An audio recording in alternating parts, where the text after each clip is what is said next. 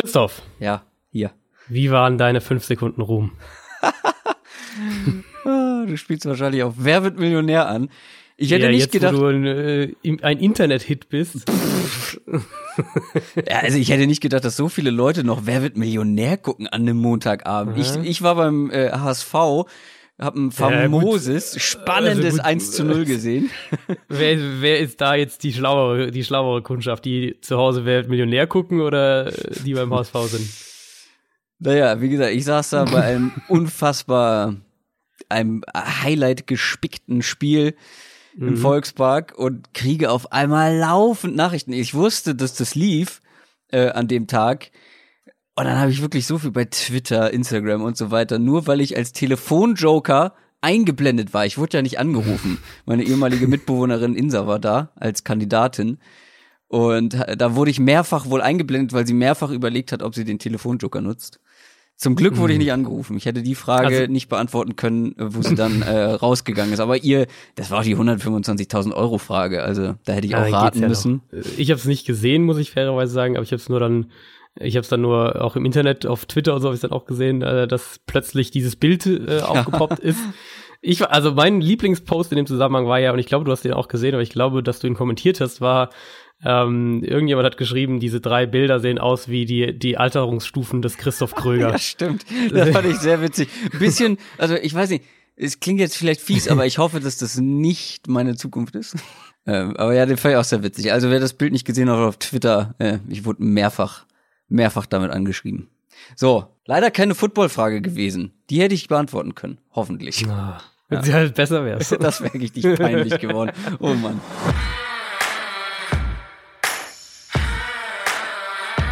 Down, Set, Talk. Der Football-Podcast mit Adrian Franke und Christoph Kröger.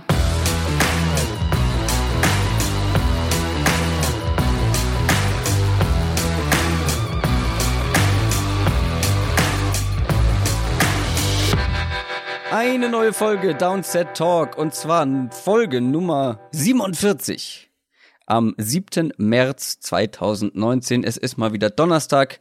Es ist mal wieder Zeit für euren Football-Podcast des Vertrauens mit mir, Christoph Kröger und wie ihr auch eben schon gehört habt, natürlich auch wieder mit Adrian Franke, diesmal aber wieder mit Stimme.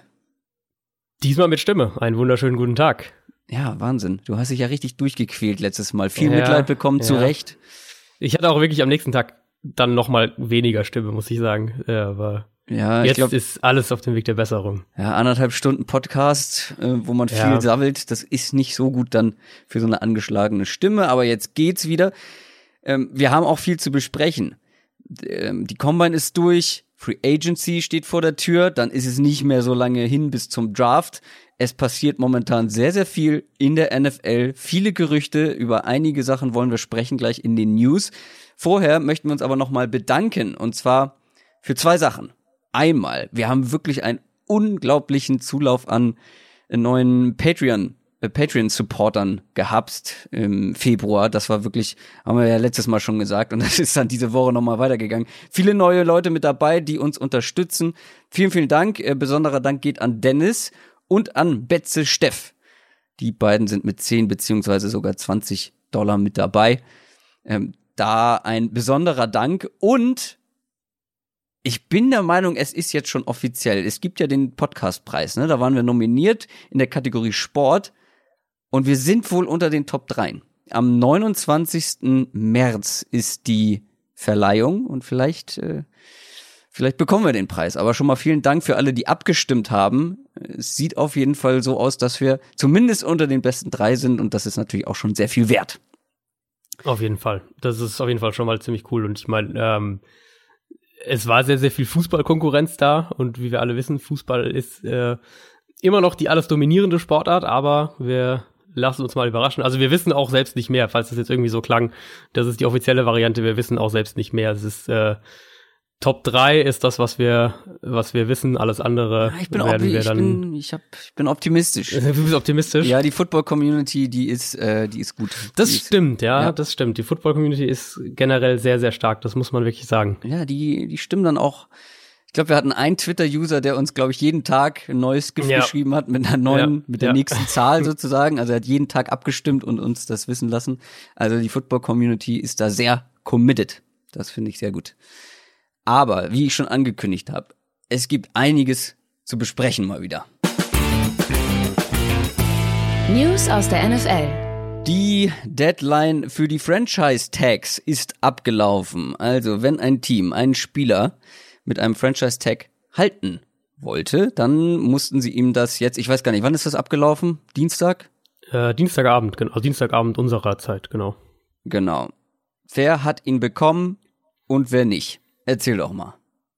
Ja, im Endeffekt eigentlich keine großartigen Überraschungen. Also es sind mehr oder weniger genau die Namen, die man vermutet hatte. Ähm, es ist DeMarcus Lawrence von den Cowboys, Jadavian Clowney von Houston, Dee Ford von Kansas City, Frank Clark von den Seahawks, Grady Jarrett von den Falcons und, über den hatten wir ja letzte Woche schon gesprochen, Robbie Gold, der Kicker von den 49ers ist auch mit dabei. Ja, ganz wichtig. Ähm, ganz wichtig, der äh, wahrscheinlich auch noch vermutlich einen da wird man sich auf einen langfristigen Vertrag noch irgendwie einigen, würde ich jetzt mal stark vermuten. Ansonsten, ähm, wie wir es auch vorher gedacht hatten, sehr, sehr stark vertreten die Pass Rusher. Das war ja das, wo wir vorher ähm, die ganze Zeit gesagt haben, hier mit Top Free Agents und so weiter. Die, die ganzen oder fast alle Elite-Pass-Rusher, die quasi äh, theoretisch auf den Markt gekommen wären, die werden nicht auf den Markt kommen, weil die entweder mit einem langfristigen Vertrag oder vorerst zumindest mit dem Franchise-Tag, die Teams können ja jetzt mit den Spielern weiterverhandeln bis, ähm, ich glaube, Mitte Juni ist die Deadline dann immer, ähm, werden die bei ihren Teams bleiben und genau so ist es letztlich auch gekommen. Wer ihn vielleicht noch hätte bekommen sollen, es gibt ein paar Namen, ich glaube, der äh, der prominenteste oder der offensichtlichste ist wahrscheinlich Landon Collins, der Safety von den Giants. Da gab's sehr viele Giants-Fans, habe ich jetzt auf Social Media gesehen, die sich gewundert haben, dass man ihn nicht hält, gerade wenn man ähm, sich anschaut, wie das Team sonst so äh, sich gerade entwickelt und, und aus, aus Verwaltungsebene, sage ich jetzt mal, darstellt. Ähm, dass Leute eben fragen, warum bezahlen wir Eli Manning und nicht Landon Collins? Landon Collins haben wir einen Spieler, den die Giants gedraftet haben, der ähm, über seine NFL-Karriere jetzt wirklich konstant hohe Production hatte, Pro Bowl-Spieler war, teilweise in, in einer Saison, teilweise von manchen in der Defensive Player of the Year-Diskussion war, also wirklich ein, ein sehr, sehr guter junger Spieler, ähm, den du, den du jetzt eben nicht bezahlst. Und es gibt ja auch weitere Gerüchte bei den Giants, dass sie sich zum Beispiel von Olivier Vernon trennen wollen. Also mhm. so viele junge und jüngere Spieler, talentierte Spieler, ähm, sich von denen trennen, aber dann eben den Spieler wie Eli Manning halten wollen und irgendwie passt es alles nicht so richtig zusammen. Mir ist gerade eingefallen, ich habe ganz vergessen, das kommt, wenn man sich so mit heißer Nadel vorbereitet. Ich habe ganz vergessen zu erzählen, was wir überhaupt in dieser Folge machen werden. Da bin ich gerade bei Landon Collins drauf gekommen. Wir werden ja. nämlich über die Top Free Agents sprechen, die jetzt wirklich auf den Markt kommen, keinen Franchise Tag bekommen haben, haben uns da ein bisschen was überlegt, dazu später mehr. Aber deswegen überlege ich gerade, wollen wir wirklich noch weitere äh, nennen, die ihn nicht bekommen haben, weil über die werden ja wir wahrscheinlich die, später sprechen. Später, ne? Das stimmt eigentlich, ja. Dann, nee, dann lass sie uns später machen. Gut, also Landon Collins, ähm, auf jeden Fall prominenter Name. Und über den, da bin ich mir ganz sicher, werden wir später bei den Top Free ja. Agents noch sprechen. Aber was ich finde, durch die Franchise Tags, dadurch, dass sie wirklich ja jetzt alle Top Edge Rusher zum Beispiel bekommen haben und mit Grady Jarrett ja auch noch ein Top ähm, ja, Defensive Tackle, die Free Agency ist ein Ticken langweiliger geworden. Findest du nicht auch? Also, weil die mhm, Top-Spieler, ja. wirklich die, wo ich sage, das sind die am ähm, qualitativ wertvollsten Spieler, die sind jetzt alle weg. Ja, man muss die eigentlich schon, wenn man sich auf die Free Agency vorbereitet, muss man die ja fast jedes Jahr so ein bisschen aus dem Kopf streichen, ja. quasi, weil natürlich wäre es jetzt irgendwie mega verlockend, wenn jetzt so ein Jadavian ja, Clowney genau, auf dem Markt wenn einer wäre, von denen wenigstens auf den Markt gekommen ja. wäre. Ja gut, also der, den ich am ehesten da in die Diskussion werfen würde und auf den kommen wir ja auch noch später dann, ist, ist Trey Flowers ähm, von den Patriots. Das ist auch der eine Edge-Spieler, der äh, nicht der nicht getaggt wurde, der, der dominante Edge-Spieler, sage ich jetzt mal. Mhm. Ähm. Der für solche, für diese Spieler ist es natürlich sehr, sehr interessant, weil der hat jetzt einen ganz anderen Markt, als wenn da noch einer von denen, ähm, also wenn Frank Clark oder oder ein äh, D. Ford und, und D. Ford gibt's ja auch Trade-Gerüchte, also wer weiß, ob der überhaupt in Kansas City bleibt. Ähm, aber wenn einer von denen als tatsächlich Free Agent auf den Markt gekommen wäre, so haben wir die Situation, dass Teams, vor allem Teams, die sagen, äh, klar, du kannst dieses Jahr im Draft Defensive Lineman finden und zwar auch nicht nur mit den ersten zwei, drei Picks, ähm, die aber vielleicht sagen, wir wollen diese Lücke lieber schon in der Free Agency schließen. Und wenn wir jetzt die Möglichkeit haben, wirklich einen sehr guten, jungen Spieler zu verpflichten, wie Trey Flowers, dann ist das für Flowers jetzt wahrscheinlich der, der, also der, dem steht ein sehr, sehr großer Zahltag bevor. Da können wir uns sehr sicher sein. Auch über den werden wir noch sprechen. Jetzt kommen wir zu einem Thema, das nervt mich wahnsinnig doll. Du hast mich überredet, beziehungsweise musstest mich nicht überreden. Mir ist der Newswert auf jeden Fall bewusst, weil das ist momentan eines der bestimmenden Themen rund um die NFL ja. und das Thema nennt sich Kyler Murray. Kyler Murray zur Info ist einer der, ich sag's jetzt mal ganz neutral, Top 2 kommenden Rookie Quarterbacks. Ähm, wir haben schon mal über ihn gesprochen, als er sich dafür entschieden hat, Football zu spielen. Er war ja auch für ähm, die MLB, also Baseball. Im Gespräch war da schon gedraftet worden. Ähm, jetzt hat er sich entschieden, äh, Football zu spielen. Es ist zum einen aus sportlicher Sicht ein sehr, sehr interessanter Kandidat. Jetzt gibt es aber noch weitere, sehr, sehr wilde Gerüchte teilweise. Unter anderem haben sie mit deinen Arizona Cardinals zu tun. Ja, es gibt einen, einen kompletten Hype, glaube ich. Man kann es eigentlich fast nicht anders sagen. Und der ähm, ist schon ein bisschen so hochgebabbelt vor der Combine, aber wurde jetzt durch die Combine so ein bisschen, ja, wie soll man das sagen, maximiert oder, oder auf die Spitze getrieben, wie auch immer. Ähm, und im Prinzip, ich musste immer wieder äh, ähm, hochge... Naja, ich bringe jetzt keinen Markus Babbelwitz. Alles gut, mach, mach ah, ja, das, das ist nett. Ähm, nee, und ich glaube, also ich glaube, es ist wichtig, dass man das, dass wir das so ein bisschen mal sortieren, weil ich meine, du kannst dir vorstellen, wie viele Nachrichten ich in den letzten drei Tagen oder ich vier Tagen. Ich beneide dich hab. überhaupt ähm, nicht. Überhaupt nicht. Also gar nicht. Ja, und es ist, also, es, ich verstehe es natürlich auf der einen Seite. Ich verstehe, wieso das jetzt so ein krasses Thema ist und wieso sieht da auch jeder so ein bisschen drauf anspringt. Aber erzähl ähm, doch mal, ähm, was ist denn genau das Thema? Was ist denn genau, genau das Gerücht für die, die genau, es nicht mitbekommen haben? Genau, und ich finde auch es wichtig, dass man das dann dementsprechend nüchtern versucht zu analysieren. Also das Gerücht ähm, ist erstmal, die Cardinals draften Kyler Murray mit dem ersten Pick und traden Josh Rosen. Das ist sozusagen die, das ist die, das Kerngerücht, der Kernhype, der jetzt entstanden ist. Woher kommt das Gerücht? Äh, Cliff Kingsbury, der neue Head Coach von den Cardinals, hat im vergangenen Oktober, damals war er noch Head Coach im, im College bei Texas Tech. Ausrufezeichen bevor, hinter Oktober. Genau, genau, also ist schon ein paar Tage her und natürlich auch in einer völlig anderen Situation. Ja. Da ist er noch davon ausgegangen, dass er zum jetzigen Zeitpunkt immer noch Coach bei Texas Tech ist und nicht in der NFL ähm, hat er, bevor sie gegen Oklahoma gespielt haben, gesagt, dass er Kyler Murray mit dem ersten Pick draften würde. Und natürlich damals einfach Kommentar über den kommenden Gegner, so wie wir es im Sport jede Woche erleben. Ja, das ist einer der besten und ja, ist, er ist ein super Gegner und äh, sie haben die beste Defense, was auch immer. Das hören wir ja jede Woche, wenn Teams über ihren kommenden Gegner sprechen oder Coaches oder Spieler. Ähm, Kingsbury war damals natürlich weit davon weg, den Nummer 1 Pick zu haben und diese Gelegenheit überhaupt zu haben und dass man diese Connection überhaupt herstellt. Aber, und das ist dann so der zweite Faktor, der mit reinspielt, die zwei haben schon ein bisschen eine Vorgeschichte. Also das ist eigentlich einfach nur diese Äußerung, die da im Raum steht.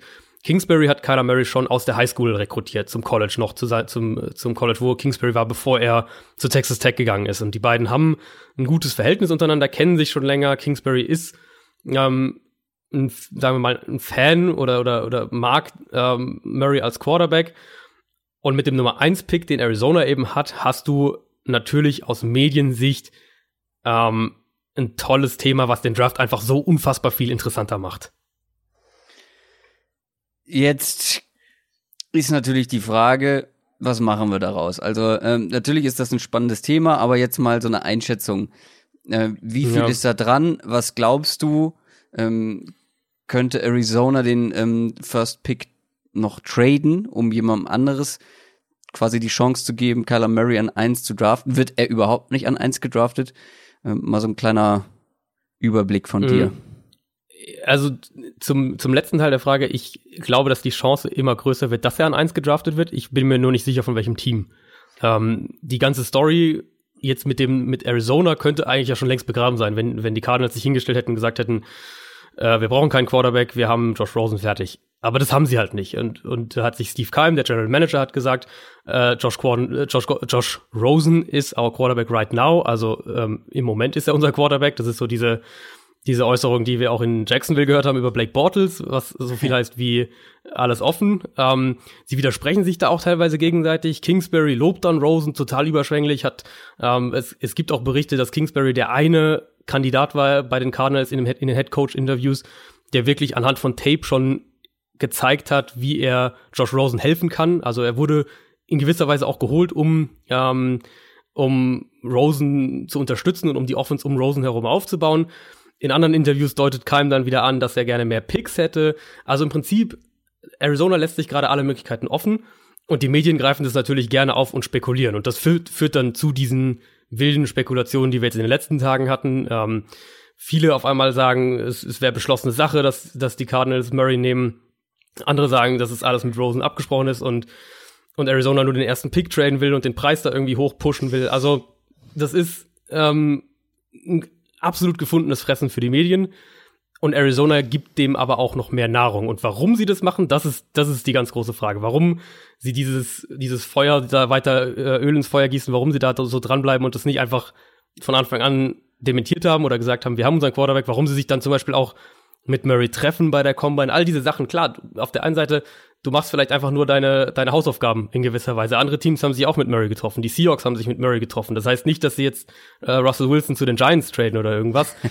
ähm, es ist aber gleichzeitig eben, hast du diese permanent immer wieder so diese kleinen Sachen, wo du aus Mediensicht auf der einen Seite sagen kannst, ja gut, die machen halt ihre Hausaufgaben und vielleicht wollen sie den Preis ein bisschen hochtreiben. Oder auf der anderen Seite sagen kannst, ja, nee, die Cardinals wollen Kyler Murray. Und viele im Moment in den US-Medien sind auf dem Zug, ähm, dass, dass sie sicher sind, dass Arizona Murray draften wird.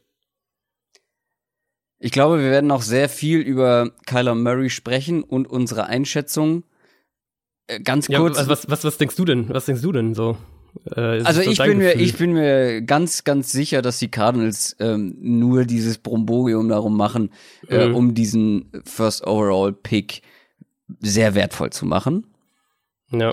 Weil ich mir vorstellen könnte, dass sie den traden für jemanden, der Kyler Murray will, dadurch äh, ein paar sehr, sehr wertvolle Ticks, äh, Picks mhm. einheimsen, weil die, der Roster einfach viele Baustellen hat und mit einem richtig guten Draft kannst du eine super Grundlage legen, mit einem jungen Quarterback, mit einem jungen äh, Head Coach, ähm, die Grundlage für eine gute Zukunft legen. Ich kann mir nicht vorstellen, dass die überhaupt nur Gedanken daran verschwenden, tatsächlich Kyler Murray zu holen, um ihn mit Josh Rosen auszutauschen. Da wären wir nämlich dann auch schon ziemlich direkt beim Sportlichen. Ja. Kyler Murray, beziehungsweise sagen wir so, Josh Rosen wie rum drehe ich das denn jetzt? Also ich will auf jeden Fall im Endeffekt sagen, Josh Rosen ist für mich Stand jetzt ein Quarterback, der schon deutlich weiter ist in dem, was ein Quarterback in der NFL können muss, als es Kyler Murray ist. Kyler Murray ist super spannend und wie gesagt, wir werden noch vor dem Draft viel über ihn sprechen. Ähm, natürlich ist das ein, ist das ein sehr, sehr reizvoller Spieler, wenn man sich das anguckt, was er im mhm. College gemacht hat. Aber Josh Rosen, darf man nicht vergessen, hat hinter einer katastrophalen O-Line gespielt, in einer Offense, die generell überhaupt nicht funktioniert hat und hat trotzdem nicht den allerschlechtesten Eindruck gemacht, sondern hat Potenzial gezeigt. Und warum sollte ich denn jetzt wieder einen, vor allem einen Rookie aus dem College holen, das Ganze nochmal machen, einen Rookie, der vor allem, muss man ja dazu sagen, auch nur ein Jahr Erfahrung als Starting Quarterback im College sammeln konnte mhm, ja. äh, als Nachfolger von Baker Mayfield. Das ist ja noch mal äh, eine ganz andere Geschichte. Ich sehe es halt überhaupt nicht, dass die Cardinals überhaupt nur darüber nachdenken, Kyler Murray zu draften und wäre sehr überrascht. Also der einzige Punkt für mich wäre, oder das einzige Argument für mich wäre zu sagen, ähm, du bist so überzeugt davon, dass deine Offense mit Kingsbury, die Offense, die Kingsbury spielen will, dass die mit Kyler Murray signifikant besser funktioniert als mit Josh Rosen. Mhm. Ähm, und das Argument sehe ich halt ehrlich gesagt überhaupt nicht, weil ich natürlich klar gibt es manche Aspekte, wo du sagen kannst, gerade was ähm, diese Off-Script-Plays, also wenn das Play so zusammenbricht, wenn du selbst als Quarterback kreieren musst, ähm, da ist Kyler Murray sicher besser als Josh Rosen. Das ist äh, für mich auch überhaupt keine Frage. Und ja. gerade wenn wenn es darum geht, er muss aus der Pocket raus, dann sieht man immer wieder mal diese diese Russell Wilson Plays oder von mir ist auch Patrick Mahomes und Mahomes ist ja der Quarterback, der nun mal unter Kingsbury auch gespielt hat im College. Also da ist schon eine kleine, ein kleines Argument sozusagen da. Auf der anderen Seite, wenn du Kingsbury geholt hast, um deine Offense um Josh Rosen herum aufzubauen und ja. ähm, das ganze Argument von Anfang an eigentlich war, wir wollen einen Head Coach, der unsere Offense mit dem Quarterback, für den wir uns entschieden haben, aufbauen und du dich dann für Kingsbury entschieden hast, Jetzt ähm, drei Monate später ist oder zwei Monate später ist äh, ist es plötzlich kein äh, brauchst, brauchst du plötzlich Kyler Murray, damit die Offense gescheit funktioniert, dann hast du irgendwo auch ja. vielleicht äh, den falschen Headcoach ange, äh, angeheuert und was also was ich was ich ganz deutlich sagen will ist ähm, weil das Gerücht fand ich wirklich absurd und das habe ich auch jetzt häufiger ähm, haben mir häufiger Leute auf Twitter geschrieben die Cardinals haben sich auf keinen Fall schon entschieden, dass sie Kyler Murray nehmen. Das ist für mich einfach unfassbarer Unsinn. Also wir haben Anfang März. Ähm, die Free Agency hat noch nicht mal angefangen. Das heißt, Teams werden sich erstmal in der Free Agency nach Quarterbacks umschauen. Das ist erstmal der erste Faktor. Also die Cardinals vermutlich nicht, aber mögliche Interessenten an einem Trade für Josh Rosen oder für Kyler Murray für den ersten Pick, wie auch immer. Die Cardinals hatten Murray noch nicht zum Teamvisit in Arizona. Sein Pro Day war noch nicht. Also wir sind in dem, was das alles angeht, ähm, sind wir mitten im Pre-Draft-Prozess und sagen wir, Arizona ist wirklich interessiert. So das Szenario sagen wir einfach mal, Arizona ist wirklich an Kyler Murray interessiert. Klar, das Tape und so weiter, das ist ausgewertet jetzt von den Scouts und, und äh, das liegt Steve, Steve Keim vor in irgendeiner Scouting-Mappe für Kyler Murray, all diese Sachen. Aber dann fangen die jetzt an, ähm, die Local Scouts fangen, fragen dann jetzt bei Oklahoma rum, bei den Mitspielern, bei irgendwelchen Assistent, Assistenztrainern, bei, beim Hausmeister, bei wem auch immer, versuchen da irgendwie jeden Fetzen an Informationen aufzusammeln, den sie über Kyler Murray finden. Und ähm, Arizona will Murray dann so oft wie möglich treffen und ihn kennenlernen.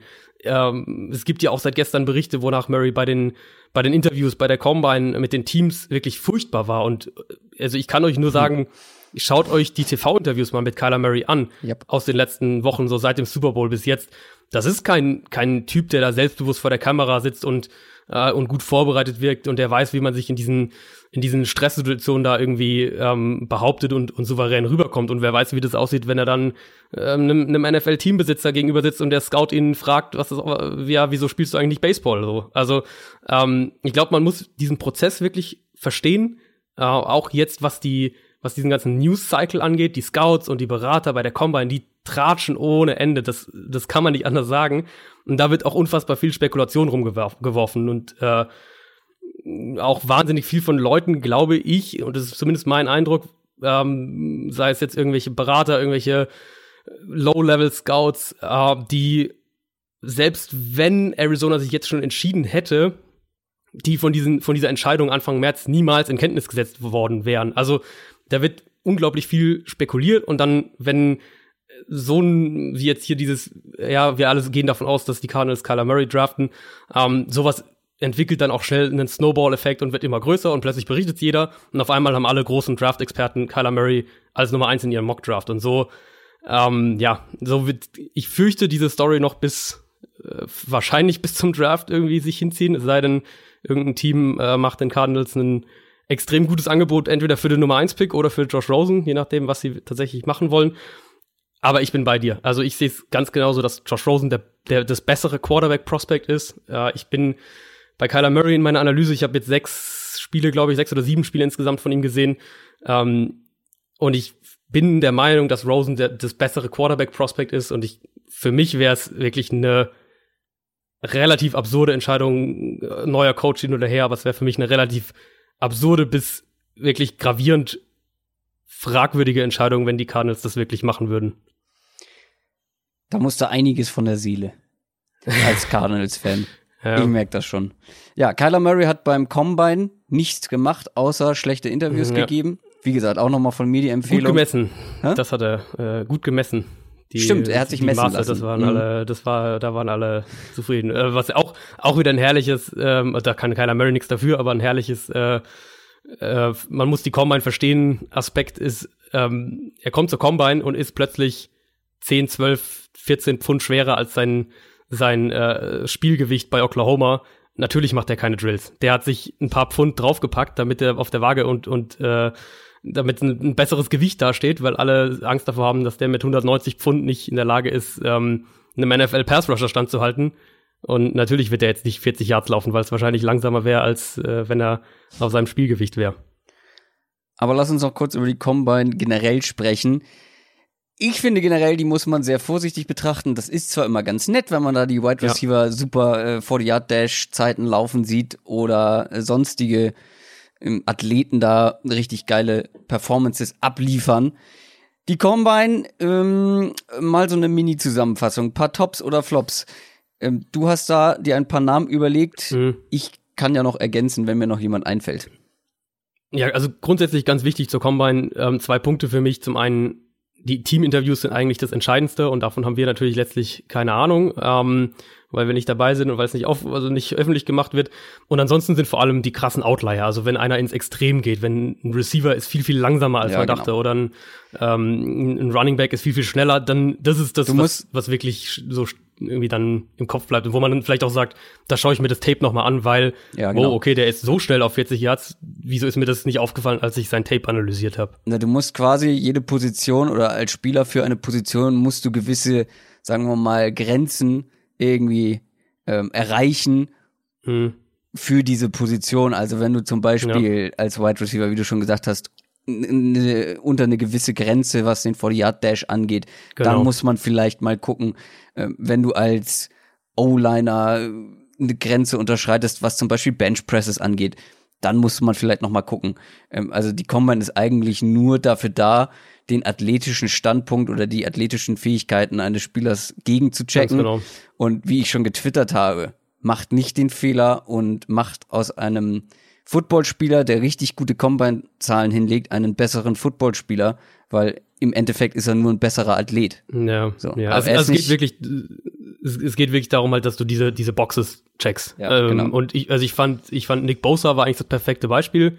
Ähm, der war jetzt nicht spektakulär herausragend irgendwie, war halt überall gut und damit ist die Combine einfach abgehakt. Und Ja. du sagst, gut, er war, er war äh, überall gut und bei ein, zwei Sachen war er sehr gut und fertig. Und damit ist, hat er einfach diese, diesen Aspekt quasi hat er, kann er den Haken drin, dahinter machen und die Combine wird nichts daran ändern, wenn die Cardinals ihn von äh, jetzt als Nummer eins Spieler sehen, dann sehen sie nach der Combine genauso als Ja. Nummer eins Spieler fertig. Ähm, ein paar gibt's aber trotzdem natürlich immer, wo du sagst, die haben ein bisschen Geld verdient, glaube ich, kann man am ehesten sagen, weil sie sich vielleicht eine halbe Runde nach oben äh, ge geschlichen haben oder vielleicht auch nur vielleicht auch nur acht Picks oder was auch immer. Das heißt ja dann in der NFL im, Au- automatisch dann, dass du auch mehr Geld bekommst. Ich glaube, der, den wir alle mitgekriegt haben, ist DK Metcalf, der, Metcalf, der Wide Receiver, der ähm, aussieht wie ein absolutes Monster. Also wer da mal Bilder irgendwie googeln will auf, auf Twitter, der hat ein paar von seinen Workout-Bildern hochgeladen. Das sieht schon sehr, sehr halkig aus. Äh, der dann, das war dann so der erste wirkliche Kracher, weil der natürlich auch dementsprechend schwer ist, war auch extrem gut beim Bankdrücken für einen Wide Receiver, ist dann eine unfassbar schnelle Zeit gelaufen auf die 40 Yards und äh, auch beim Hochsprung, beim Weitsprung sehr, sehr gut gewesen. Angeblich mit 1,9 Prozent Körperfettanteil, ähm, wo Experten sagen, dass das eigentlich nicht sein kann. Ich kenne mich da nicht so aus, aber das ist äh, in jedem Fall ein sehr, sehr nahe am Modellathleten ähm, auftretender Spieler. Hat was die Agilitätsübungen angeht, also diese Three Cones und diese Sachen, da sah er dann relativ schlecht aus, was bei der Größe und der Statur auch nicht wirklich überrascht und auch, wenn man sich sein Tape anschaut, ähm, Mhm. er ist halt, er, er ist keiner, der, er ist kein Antonio Brown, der äh, kurze Cuts läuft und, und äh, wahnsinnig agil ist, sondern er ist halt ein physisches Monster. Aber dass er bei diesen, bei diesen ähm, Explosivitätsdrills, also Hochsprung, Weitsprung, Sprinten, dass er da so krass abschneiden würde, ich glaube, das hat trotzdem keiner erwartet. Klar, aber das war auch der Grund für meinen Tweet. Denn ja, das Ja. sind spektakuläre Zahlen, die er aufgelegt hat. Und ja, das kann ihm helfen als Wide Receiver. Mhm. Aber wenn ihr sowohl jetzt diese Richtungswechsel-Drills nehmt, wo er langsamer als Tom Brady zum Beispiel war, Ja, das, das habe ich auch gesehen. und ihr könnt euch an den Combine, an die Combine von der oder die Ja. Das frage ich mich schon ich die sage immer Zeit. die Combine. Die Combine. Aber ich glaube, manche sagen, also das ist bei Draft doch auch so, manche sagen Ja. so, manche so. ähm, wenn ihr euch an den Tom Brady Combine erinnert, dann äh, wisst ihr, dass man sehr langsam sein muss, um schlechter als Tom Brady zu sein in irgendwelchen Richtungswechsel-Drills. Und wenn du das Tape dann noch dazu nimmst bei DK Metcalf, der Typ kann nur geradeaus rennen. Das ist, also, es ist halt leider wirklich so. Und deswegen finde ich den Hype auch etwas zu krass. Ähm, ich habe mir jetzt schon ein paar Spiele von ihm angeguckt und ja, der Typ kann ein unglaublich äh, krasser vertikaler Receiver sein, weil er einfach unfassbar schnell ist. Press Coverage Mhm. gegen den Typen.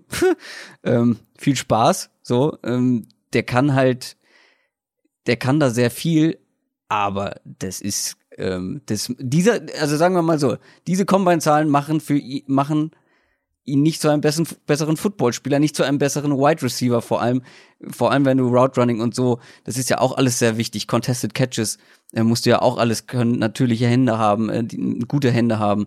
Ähm, das sind wiederum ganz andere Dinge. Wie gesagt, wir kommen ja. noch zur Analyse der einzelnen College-Spieler ähm, vor dem Draft, logischerweise, aber das war für mich so, ja, das sind krasse Zahlen und das ist auch, das kann ihm auch helfen und wenn du ihn richtig einsetzt, okay, aber macht nicht den Fehler, jetzt zu sagen, oh, den muss man irgendwie in den Top 5 draften, weil äh, das sehe ich halt zum Beispiel aber, gar nicht. Aber Top 10 wird er gehen. Ich glaube, der wird Top 10 wird er gehen. Das mag sein, ist er für mich aber nicht. Also ist für mich kein ja. Top 10 Receiver, äh, kein Top die 10 Frage Spieler. Ist also die Frage bei so einem Spieler wie Metcalf ist halt, ähm, ist es ein physisches Problem? Also kann er es einfach nicht? Oder ist es ein technisches Problem? Kannst du es ihm beibringen? Und da, das, da bin ich kein, das kann ich nicht sagen, das weiß ich nicht. Ähm, dafür kenne ich mich nicht genug in aber Bewegungscoaching wird ja, es wird ja einen Grund gehabt haben, warum er im College, er ist ja nicht mal diese Routen gelaufen.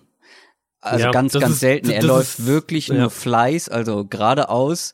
Ähm, oder halt sowas wie Hitches und Comebacks, wo du erstmal geradeaus ja, läufst und dann stehen bleibst und dich umdrehst und noch wieder Richtung Quarterback zurückläufst. Viel also mehr läuft er nicht. Genau, du wirst aus ihm eben, wie gesagt, keinen Antonio Brown machen. Aber das musst du ja im Service auch nicht. Die Frage ist halt, ob du ihm, ob du ihn zu einem, aber ich sage jetzt mal, funktionalen Route Runner machen kannst. Und, und du dann sagst, mit dieser enormen Physis, wenn wir darauf aufbauen können und, und ähm, es schaffen, ihn ein bisschen agiler zu machen, mhm. Das ist, das ist ja im Prinzip, also das ist ja immer die Frage. Coaches denken immer, sie können alles beibringen. Und wenn du dann, und mhm. das war ja auch, das war ja bei, bei, äh, bei Kevin White war das auch so, bei den Bears auch ein Monster, absolutes physisches Monster. Äh, können wir ihm die, die Nuancen von der Position beibringen? Ähm, ja, das ist halt die große Frage. Und ich glaube, bei, ich glaube, Metcalf ist so extrem, dass es mehr als ein Team geben wird in der, ich sag jetzt mal, Top 14, Top 15, das sagt, dass äh, diese, wir können dem schon beibringen, hier auch mal auch äh, bei Slants effektiver zu sein und bei Post Routes und bei Out Routes und dann ähm, nehmen wir das in Kauf und der Rest ist schon so, ist schon so extrem gut, dass wir, dass wir darauf aufbauen wollen. Das ist, also davon gehe ich eigentlich fast aus. Wie gesagt, ich sage auch nicht, dass es nicht passiert. Ich würde es nur nicht machen. Ja. Also ich gucke mir ja. gerne noch ein bisschen mehr von ihm an, aber ich bin da relativ skeptisch. Ähm, hast du noch ja, ein paar mehr äh, beim, ja. beim Combine? Ja. Bei der Combine? Ja, ich weiß also, es nicht. ähm, zwei Edge-Verteidiger, die auf jeden Fall auch ähm, Geld verdient haben. Das war einmal Brian Burns, der hat, ich glaube, 15 Pfund oder irgendwas draufgepackt und trotzdem eine der besten Edge-Zeiten im, im Sprint hingelegt, äh, genau wie im Hochsprung und im, im Three-Cone-Drill. Dazu bei den Field Drills, ich habe da ein Video retweetet, da sieht man wirklich extrem gut, wie, äh, wie fließend, wie natürlich der sich bewegt. Da, das ist eigentlich genau das, was du von einem Edge Rusher sehen willst. Also der, der ist auf jeden Fall geklettert und dann natürlich Montez Sweat, ähm, auch ein Edge Rusher von Mississippi State, den vermutlich der ein oder andere schon gesehen hat. Der hat einen, einen neuen 40-Yard-Rekord für ähm, Defensive Lineman aufgestellt mit 4,41 Sekunden. War schneller als der, als einer schnell. der beiden. Ist, ist wirklich absurd. Das, also ich habe es extra, weil den Vergleichswert. Es ist schneller als einer der beiden ähm, Versuche von Odell Beckham bei seiner Combine, also Beckhams zweiter Versuch oder erster, ich weiß nicht. Einer von beiden war schneller, der andere war langsamer als der. Also ähm, da reden wir wirklich von von Elite Speed und der war beim ähm, für die Position auf jeden Fall der war beim Senior Bowl schon einer, der immer wieder ähm, auffällig war und nicht wenige haben den jetzt echt sehr weit oben in ihren Mockdraft. Ist athletisch vielleicht der, der größte, ich sag's mal, Freak, in Anführungszeichen, ähm, den diese Combine insgesamt zu bieten hat. Und dann Verlierer natürlich, ich habe vor allem zwei, ich schätze, den einen wirst du auch mitgekriegt haben. Ähm, der eine ist Chakai Polite, auch ein Edge Rusher von Florida. Mhm. Sowieso ein bisschen klein, ähm, hatte dann eine schlechte 40-Jahr-Zeit. Ich glaube, Hochsprung oder Weitsprung, eins von beiden war auch nicht gut. Hat dann die restlichen athletischen Tests wegen einer Oberschenkelverletzung abgesagt. Und dann war der wohl vor allem in den Interviews eine absolute Katastrophe. Ähm, hat dann auch in den, in den, äh, bei den Medienterminen hat er mehrere Teams ähm, öffentlich äh, gewissermaßen an den Pranger gestellt, gesagt, dass sie ihm nur kritisiert hätten in den, in den, in den äh, privaten Interviews und äh, ihm da irgendwie blöde Fragen gestellt haben. Und da gab es auch echt Meldungen, dass dass manche Teams den jetzt komplett vom Board gestrichen haben, weil der wohl so, so, so schlimm war im, im, im äh, persönlichen Umgang, in den persönlichen Interviews da. Und der andere ist Elijah Holyfield, der Running Back von Georgia, der 4,78 Sekunden für die 40 Yards gebraucht habe. Und das ist eine absolute Horrorzeit. Und ähm, da sprechen wir von genau dem, was ich vorhin gemeint habe. Du schaust nach Extremen und das war extrem schlecht. Ähm, also auch wieder ein bisschen Kontext. 4,78 Sekunden. Quinn Williams war fast genauso schnell. Und der ist knappe 100 Pfund schwerer als Holyfield. Also das, ähm, ja. sowas kickt dich, kickt dich gerne ja. auch mal ein, zwei Runden raus und vielleicht sogar aus dem Draft raus. Quinnen Williams hätte ich jetzt noch abgesprochen, äh, angesprochen, weil das ist so ein bisschen für mich wie Nick Bosa, ähm, der einfach, was das Tape angeht, unglaublich gut aussieht. Ähm, ja. ja, auch überall eigentlich als Top 2 Pick ähm, ja, ja. unter den ersten beiden ist ähm, ein unglaublich talentierter Spieler, sehr sehr athletisch und der hat es da finde ich einfach noch mal unter Beweis gestellt, auch eine richtig gute 40 Yard Dash Zeit äh, hingelegt, mhm. fast so schnell wie Aaron Donald, obwohl also die beiden werden ja oft verglichen, aber Conan Williams ist noch mal schwerer und größer als Aaron Donald, also ja. ähm, ein super Athlet für die Position und da habe ich halt auch drauf geachtet, hat er irgendwie einen Ausreißer in irgendeine Richtung, ähm, vor allem im negativen Sinne und überhaupt nicht. Also der hat auch so alle Boxen einmal einen Haken dran gemacht und äh, bitte danke, genau, ciao, genau. ich gehe halt unter den ersten drei Picks auf jeden Fall weg. Ähm, gut, das zum Combine. Ähm, dann noch so ein Thema. Oh.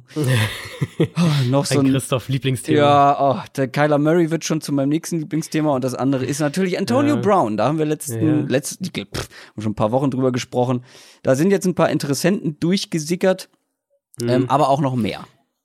Ja, gerade jetzt ganz aktuell, also eine Stunde oder so, wir nehmen jetzt hier Mittwoch am späten Nachmittag auf, ähm, so vor einer Stunde, gegen drei, halb vier rum kam die Meldung auch nochmal durch, dass, ähm, dass ein Trade wohl bis Freitag durch sein soll, ähm, in welche Richtung auch immer dann im Endeffekt, hat Schäfter zunächst getweetet und dann ähm, hat, ich glaube, ich weiß gar nicht mehr, wer es war, noch eine ich, äh, von den von den Steelers-Reportern hat es dann auch nochmal bestätigt, äh, dass es wirklich sehr, sehr schnell jetzt gehen soll. Die Steelers wohl von den von den übrigen Interessenten, ähm, das heißt, dass die Cardinals und Jets wohl schon wieder raus sind, ähm, dass die von den übrigen Interessenten jetzt äh, gewissermaßen gesagt haben, wir wollen jetzt euer bestes Angebot, weil wir wollen uns jetzt entscheiden.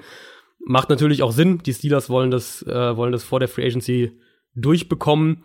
Ähm, gibt auch Berichte, dass die Steelers schon mit ihrem Preis runtergegangen sind, weil einfach der Markt echt wohl richtig schlecht ist. Und Brown hat sich den Markt natürlich auch selbst zu einem gewissen Grad kaputt gemacht mit seinen ganzen Auftritten in den sozialen Medien, in Interviews, wo er jetzt regelmäßig gegen die Steelers, gegen Roethlisberger nachgetreten hat, jetzt nochmal in einem Interview gesagt hat, ja, er, er muss auch kein Football spielen. Ähm, sowas hörst du natürlich als GM, der vielleicht einen Erstrundenpick für den hinlegen soll, besonders gerne.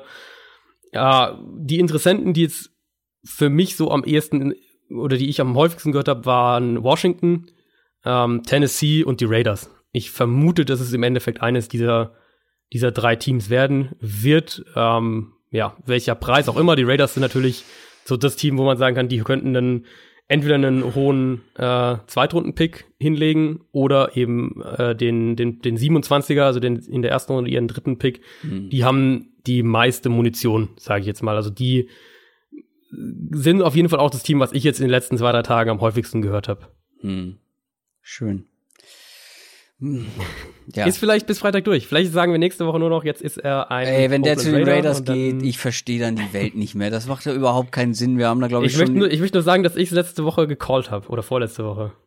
Dass er zu den Raiders geht, ja, stimmt. Ja. Und da habe ich auch schon ja. gesagt, das macht für mich überhaupt genau. keinen Sinn. Das macht überhaupt keinen Sinn, wenn sie jetzt einen nicht, nicht, nicht, mehr super ja. jungen, ähm, ja, vielleicht nee. besten, einen der besten Receiver der Liga holen, ähm, totaler Unruheherd sein kann und sie sich mitten im Umbruch befinden, eigentlich eine Übergangssaison sich angebahnt hat. Also ich verstehe es nicht. Komm, lass uns lieber ähm, weitermachen. Wir sind schon ja. sehr, sehr weit fortgeschritten. Wir werden sehen, ja. wo er landet und dann werden wir drüber sprechen. Ähm, Jason Witten ist zurück. Ja, ähm, was glaube ich viele äh, freut, dass er nicht mehr als TV-Experte arbeitet, weil das muss man halt einfach sagen, da war er echt schlecht drin. Ähm, ist zurück bei den Dallas Cowboys nach einem Jahr, nach einem Jahr TV-Expertentum. Ähm, 3,5 Millionen Dollar für ein Jahr. Das ist ziemlich ordentlich für einen, ich sag jetzt mal, verlässlichen Tight der aber halt auch 36 Jahre alt ist, ein Jahr raus war und athletisch dir es nicht so wahnsinnig viel gibt. Äh, gleichzeitig aus Cowboys Sicht vermutlich auch ähm, irgendwo, es war eine Baustelle auf der einen, also es war ein Need, ganz klar, und ähm, da hat sicher auch Sentimentalität mit reingespielt. Bei den Eagles sind auch einige Leute zurück, die aber nicht ein Jahr ausgesetzt haben, sondern äh, direkt einfach da bleiben. Ja, die Eagles machen das wieder sehr, sehr gut in der Free Agency dieses Jahr. Haben ähm, ihren wichtigsten Free Agent in meinen Augen, Brandon Graham, den ja. Defensive End, haben sie gehalten, mit ihm verlängert, ähm, haben mit äh, Jason Kelsey, dem Center, haben sie verlängert, um den hat es ja Rücktrittsgerüchte gegeben und haben jetzt auch noch mit Isaac Simalo, dem Offensive Lineman, verlängert. Also die Eagles machen es zum wiederholten Mal in meinen Augen richtig, in dem Sinne, dass sie ihre guten Leute selbst halten.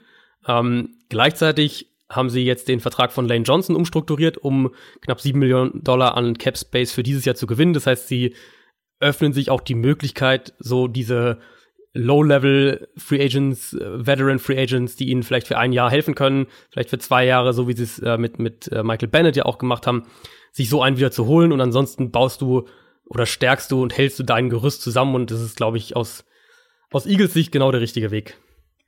Der richtige Weg für die Dolphins scheint ein Umbruch zu sein. Haben wir schon so ja. prognostiziert und jetzt bahnt sich das Ganze mehr und mehr an, beziehungsweise es gibt schon ein paar, ähm, ja, paar, wie nennt man das, paar Umbruchsfaktoren, paar, äh, paar Faktoren oder paar Entscheidungen, paar die auf jeden Fall auf einen Umbruch schließen lassen. So, haben wir das. Ja, genau, genau. Und Dolphins sind auch ein Team, was ich dieses Jahr, glaube ich, zumindest so mit einem Auge ein bisschen interessierter verfolgen werde, weil ich gespannt bin, wie sie den Umbruch vorantreiben und was sie genau machen.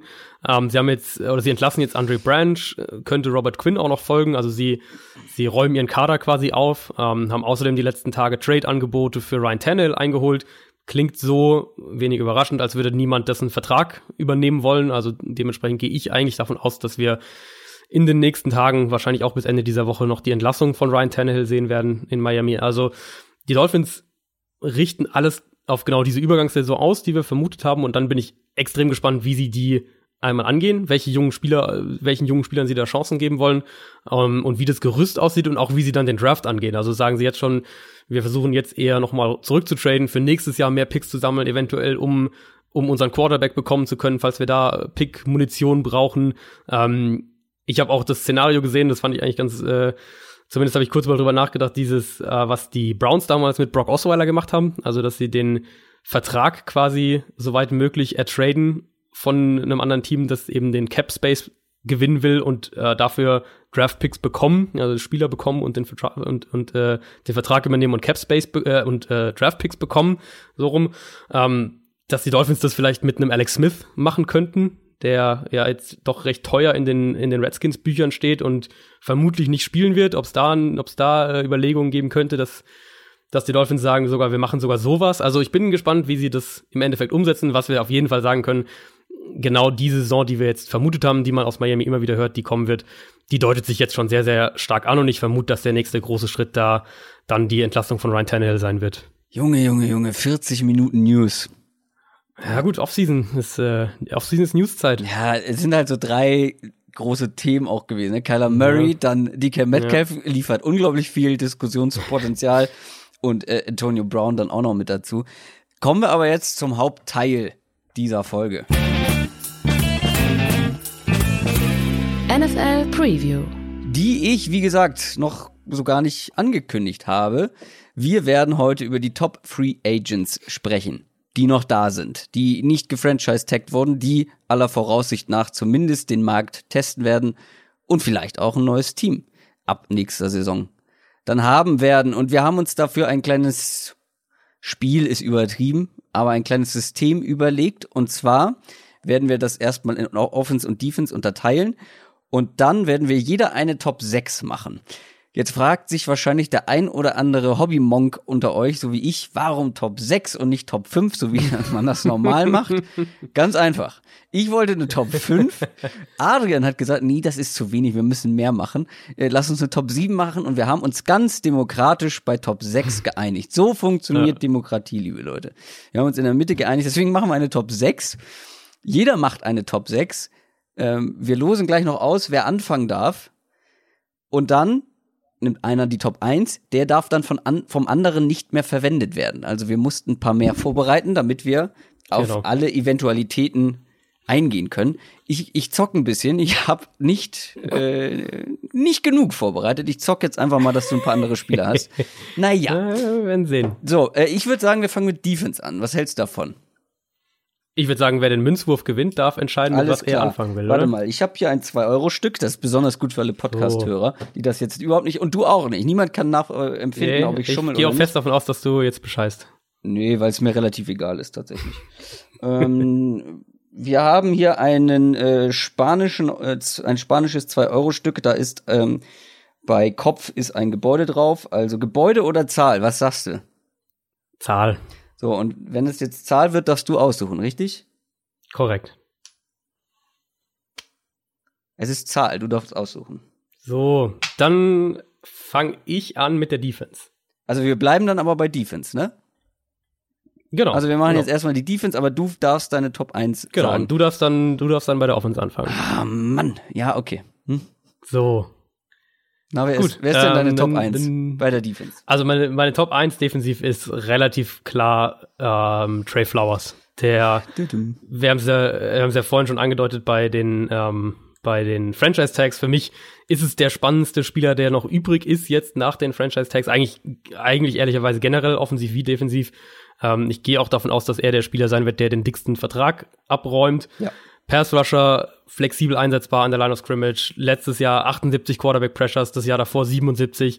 Ähm, der beste Pass Rusher auf dem Markt, der beste äh, Verteidiger für mich auf dem Markt und wahrscheinlich auch der beste Spieler, der noch zu haben ist. Also relativ klar und ich bin äh, wirklich sehr gespannt, wo er landet, weil, und da kommen wir jetzt wieder zum letzten Newspunkt zurück, die Dolphins ja mit dem in Verbindung gebracht werden. Und da, ähm, das wäre ja wieder ein bisschen ein anderer Ansatz dann, oder zumindest ein sehr, zu sagen, wir, wir glauben, dass wir so schnell den, den Rebuild da schaffen, dass, ähm, dass Flowers uns dann, dann, wenn wir wieder gut sind, auch noch helfen wird. Was ähm, ich auch noch gesehen habe, der ist auch gegen den Run sehr effektiv. Also einer der besten ja. Run-Stop-Percentages ähm, äh, unter den Edge-Spielern. Der, der wäre auch, der wäre bei jedem Team getaggt worden, außer halt bei den Patriots, weil Ja. die Patriots Edge-Verteidiger eben nicht so hoch einschätzen. Und äh, auch, was die Patriots ja auch ab und zu schon machen, das haben wir bei einigen Spielern gesehen. Ich glaube, Dante Hightower war so einer, ähm, dass sie sie den Markt testen lassen, Mhm. sagen hier, schau mal, was du bekommst. Wir bleiben mit dir die ganze Zeit in Kontakt. Ähm, sag uns, was du kriegst anderswo, wenn du noch bei uns bleiben willst, und dann gucken wir, ob wir es überbieten oder nicht. Und oft, oft hat das mal hingehauen. Ich glaube, bei Flowers wird es nicht hinhauen, weil andere Teams Ja. bereit sein werden, mehr zu bezahlen. Absolut, das denke ich auch. Ich habe bei mir hier, wo ich ihn mir vorstellen könnte, tatsächlich Patriots ganz oben, weil ich der Meinung bin, dass auch die Patriots äh, einen richtig guten ähm, Ja. Spieler an der Line gebrauchen können. Und er würde halt eine so große Lücke hinterlassen, die du nicht so einfach füllen Mhm. kannst. Ähm, ich habe sonst noch natürlich all die anderen Teams, die einen Edge Rusher brauchen. Also 49ers, Jets, Ähm, Colts. Colts, ähm, Rams würde ich zum Beispiel spannend finden, wenn man da jetzt noch mal denkt, okay, wir haben noch mal ein Jahr Attacke, Mhm. wenn man zum Beispiel Sue nicht hält, äh, Fowler nicht hält, dann Ja. äh, jemanden wie Trey Flowers neben Aaron Donald außen zu haben, finde ich sehr spannend, äh, wenn sie da wirklich noch mal all in gehen und äh, viel Geld für einen Edge Defender ausgeben, fände ich auch spannend. Soll ich mit meiner Top 1 dann weitermachen? Mach mal deine Top 1. Ich darf ja jetzt nicht mehr Trey Flowers nehmen. Genau. Deswegen nehme ich tatsächlich, ich glaube, dass du nicht mit mir übereinstimmst. Ich nehme Landon gespannt. Collins. Landon Collins, okay, nee, den habe ich nicht in meiner Top 5. Nee, Was? nicht in meiner Top 5. Krass. Das hätte ich wiederum nicht gedacht. Ähm, ich habe nicht gedacht, dass du ihn auch so weit oben hast. Ich habe Landon Collins, den Safety der Giants, ähm, ziemlich weit oben, weil zum einen mag ich generell diesen Spielertyp. Ich mag Landon Collins. Und Hm. was ich in meinem Ranking auch sehr stark berücksichtigt habe, ist das Alter eines Spielers. Weil wenn Ja. ich einen Free Agent hole, ihm viel Geld zahle, ihm einen langfristigen Vertrag gebe, will er, will ich, dass er mir noch ein paar Jahre hilft. Und Landon Collins ist 25. Ähm, du hast, wir haben schon über ihn gesprochen, einer der, wo wir, ja, erwartet hätten oder viele Giants-Fans gehofft haben, dass er getaggt wird von den Giants, ist einer der besten Box-Safeties der Liga, wie ich finde, ist ein richtig guter Tackler, ähm, Ja. gegen den Run richtig stark, kann aber auch mal den Quarterback rushen oder, wenn es sein muss, auch mal ein Tight End covern, ist halt nicht, ähm, ist halt nicht so richtig ein Coverage-Safety.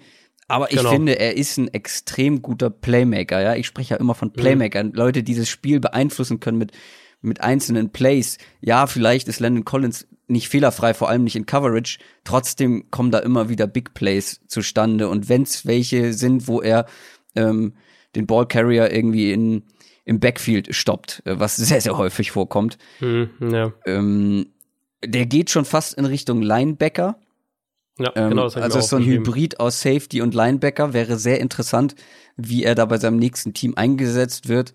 Ist, wie gesagt, einer, der möglichst nah an der Line of Scrimmage spielen sollte. Ähm, und da, finde ich, ist er halt eben wirklich einer der Besten.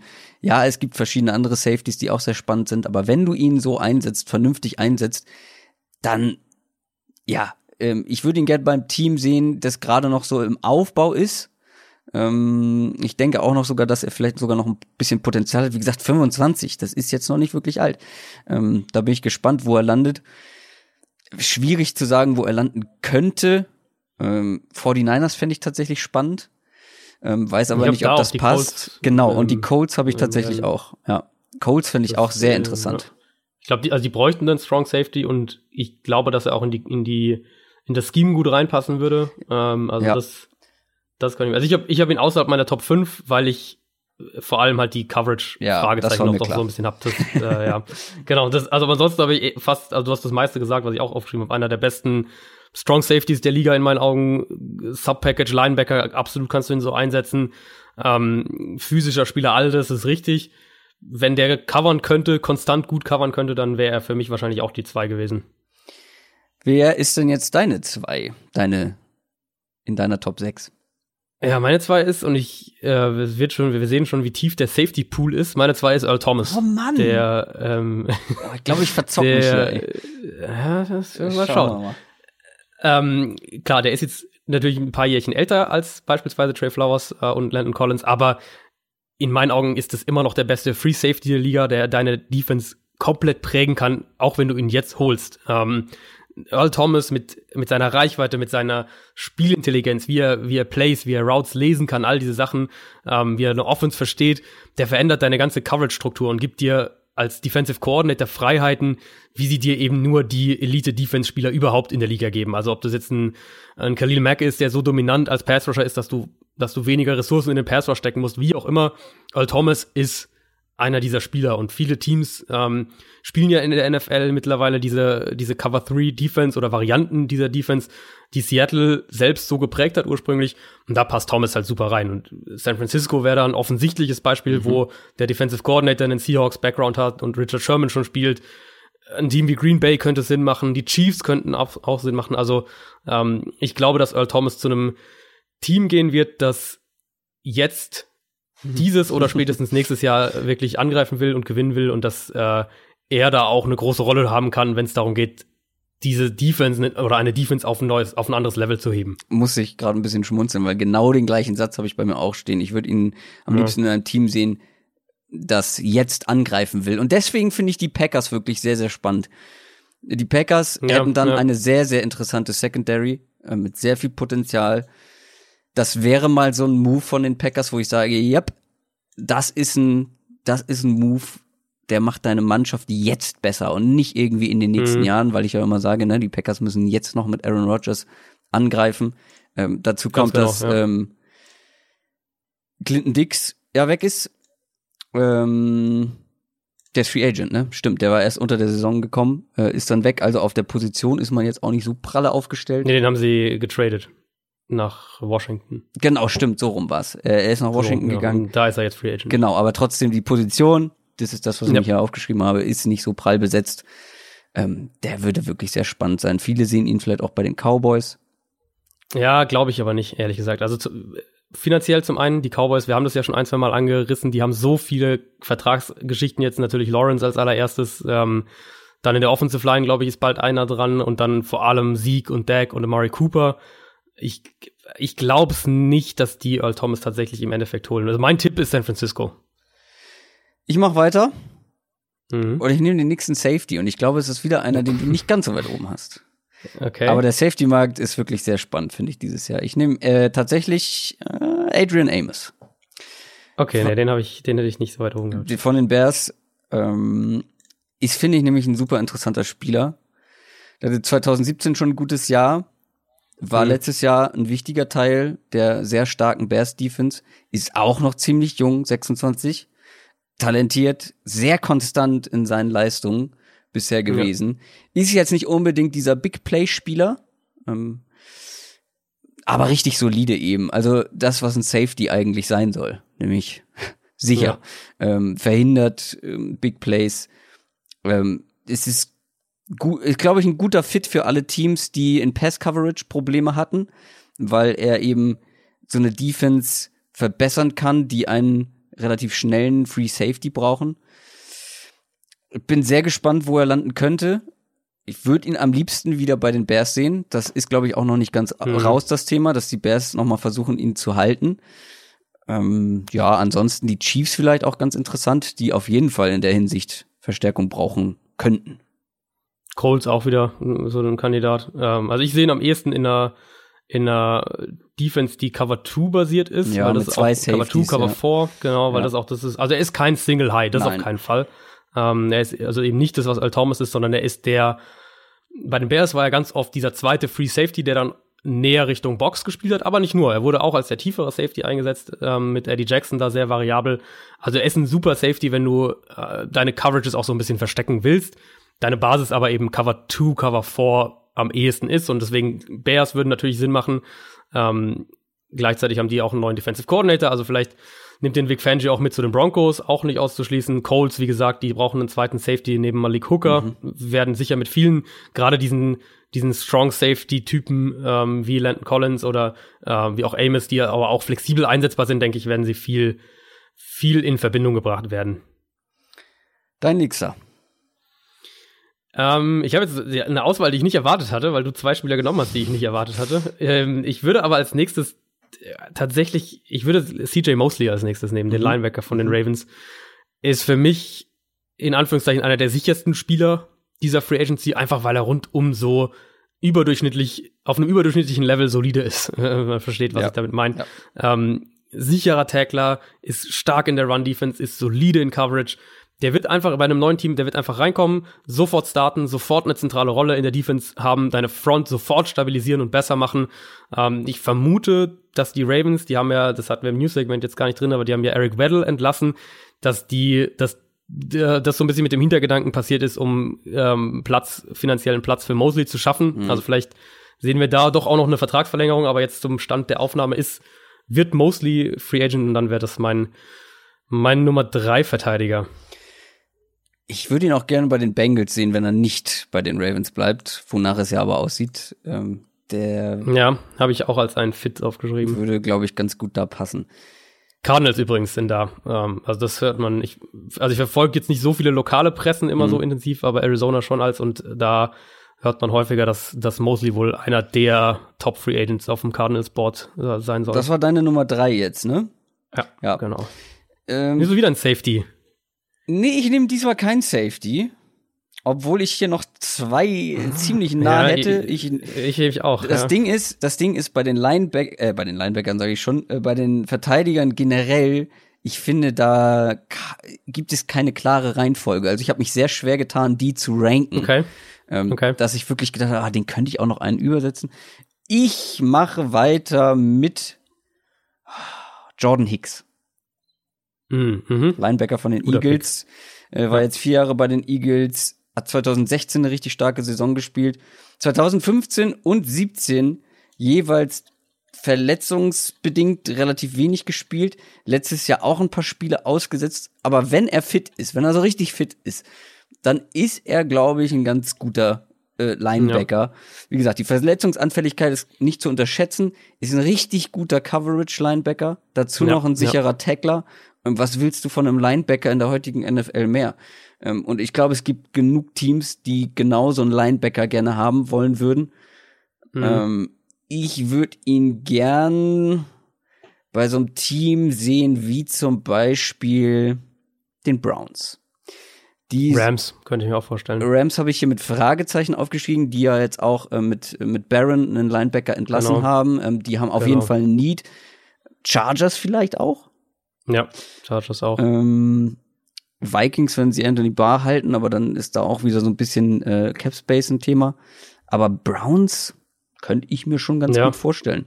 Browns finde ich auch interessant. Line Linebacker, ich finde die Linebacker sind eine sneaky gute, sneaky Ja. gute Gruppe irgendwie in Ja. der Fantasy. Also ich, als ich jetzt auch diese Rankings dann erstellt habe und so, Linebacker kamen doch in den, wenn man jetzt so Defense Top 12, Top 15 macht, dann hast du schon irgendwie vier, vier Linebacker mit dabei, glaube ich.